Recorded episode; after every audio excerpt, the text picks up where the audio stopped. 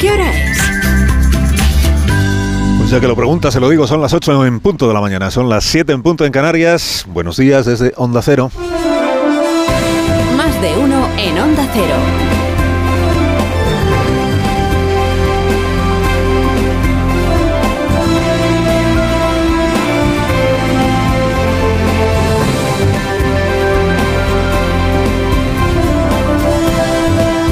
¿Cómo están? Bienvenidos a una nueva mañana de radio. Estrenamos el viernes 19 de mayo del año 2023 y lo hacemos cumpliendo con el sueño de cualquiera que haga radio en España, que es emitir su programa desde el jardín que diseñaron hace más de 100 años Clotilde García del Castillo y su esposo Joaquín Sorolla Bastida. O sea, el jardín de lo que fue su casa, que es este edificio que hoy nos contempla, y del que les iremos contando cosas a lo largo de esta mañana. La casa que luego fue museo, sigue siendo de hecho museo, a partir de las nueve y media de la mañana podrán acceder al museo los visitantes que lo deseen, pero que a la vez fue la creación familiar más querida de este matrimonio, la, la vivienda, la vivienda de la que ellos mismos mm, diseñaron, decidieron cada uno de los detalles, eh, los que el propio Sorolla se encargó de ir a, buscar los azulejos, a buscar las, losetas del, del suelo, los cacharros para la vajilla de la cocina, en fin, y donde trabajaba naturalmente el pintor hasta que desgraciadamente un ictus eh, le impidió seguir adelante. Es un terreno que compraron en el año 1905 por 34.000 pesetas, eh, cuando la calle del General Martínez Campos aquí en Madrid era todavía más un descampado que otra cosa, pero tuvieron ojo con la inversión porque aquí después de había en aquella en el momento de la compra pues aquí había mucho solar vacío verdad y mucha cabra que atravesaba el lugar pero tuvieron ojo porque vieron que este iba a ser un lugar de desarrollo de desarrollo hasta el punto de que familias con muy buenos ingresos eligieron también esta calle para ir levantando sus residencias. Hoy diríamos que estaba muy bien comunicada porque tenía tranvía y eso pues y eso pues ayudaba a que aquí se instalara gente pudiente. Proyecto Vital, al Proyecto Vital que es una casa que siempre es una casa, un proyecto vital, sobre todo cuando uno puede diseñársela él mismo, pues añadía Sorolla el proyecto profesional de tener aquí su taller. El hogar es la intimidad del artista, el taller es la faceta pública del artista, porque el estudio de un pintor como Sorolla era tan frecuentado por amigos, por eh, admiradores, por periodistas que venían aquí a hacer sus reportajes, que su evolución natural era convertirse en un museo, como finalmente ocurrió. La casa familiar a la que hoy está invitado a entrar todavía todo aquel que desee compartir la vida y el talento de Joaquín Sorolla. De eso vamos a hablar en esta mañana de viernes, que va a ser una mañana pues muy cultureta en todo el programa, ¿verdad? Y en la que vamos a empezar eh, poniéndonos con su permiso bajo la advocación de Manuel Vicén, que es otro genio valenciano al que queremos mucho en este programa y que cada vez que ve al niño del balandrito jugando en la playa en el cuadro de, Sorolla, se ve un poquito a sí mismo, ¿no? Al niño aquel que fue y que todavía habita dentro de, del muy admirado escritor de Manolo Vicén. Bueno, a Sorolla, estando aquí donde ahora estamos, como les decía, un ictus, un ictus le interrumpió fatalmente su trabajo. Y eso acabó por arruinarle eh, su capacidad para poder seguir disfrutando de la pintura. Y él compartió con sus amigos en los tres años siguientes de su vida, que fueron los últimos, la amargura de ver cómo su cuerpo ya no le acompañaba en la tarea que más felicidad le había procurado, que era pintar. Así que tengo para mí que si hoy escucha este programa eh, Rafa Nadal, en más de un momento se va a sentir identificado y se va a sentir reflejado en esa amargura que sufrió Sorolla. Rafa Nadal, que es este otro genio de nuestro tiempo, que ayer empezó a recorrer el camino que conduce a la retirada.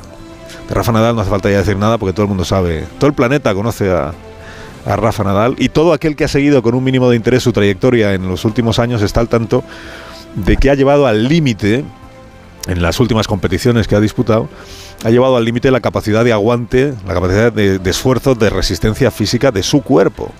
Le han perseguido las lesiones, se lo ha puesto él cada vez más difícil a sí mismo, obligándose a seguir incluso con lesiones mal curadas. Y por eso su comparecencia de ayer ante medios españoles e internacionales, porque es una figura planetaria, Rafa, su comparecencia fue una mezcla de, de racionalidad y de pesadumbre.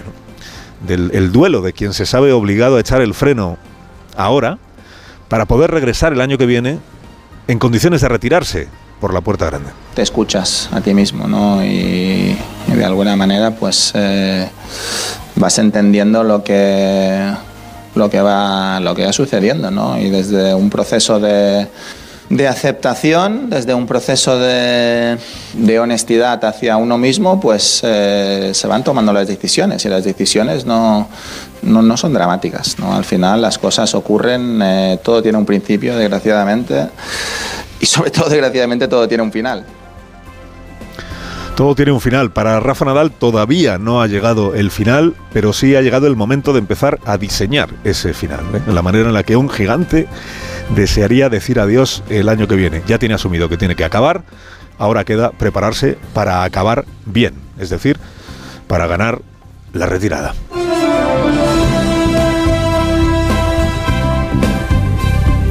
Bueno, que no les he dicho que estamos en el día menos 8 para el final de la campaña electoral. Menos 8. La campaña electoral que empezó con la vivienda, que siguió con lo de Bildu y que ahora entra en una recta final de momento incierta, a la espera de que el lunes se publiquen las últimas encuestas con intención de voto, CIS incluido, que tendremos el lunes, y a la espera de ver qué partido consigue poner en el escaparate mercancía nueva que reavive la pasión de los votantes, sobre todo de los indecisos, y también el interés de los medios de comunicación por la campaña electoral. Ahí, por ejemplo, está Podemos, Podemos que está estrujándose la cabeza en busca de alguna bandera que le permita recuperar fuelle.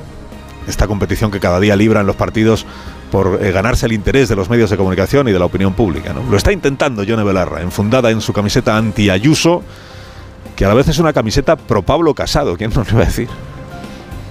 O sea, qué extraña forma de hacer campaña por la izquierda esta de reivindicar al líder del PP, al que llamaban mayordomo de Vox, fraude académico y mentiroso compulsivo, entre otras cosas.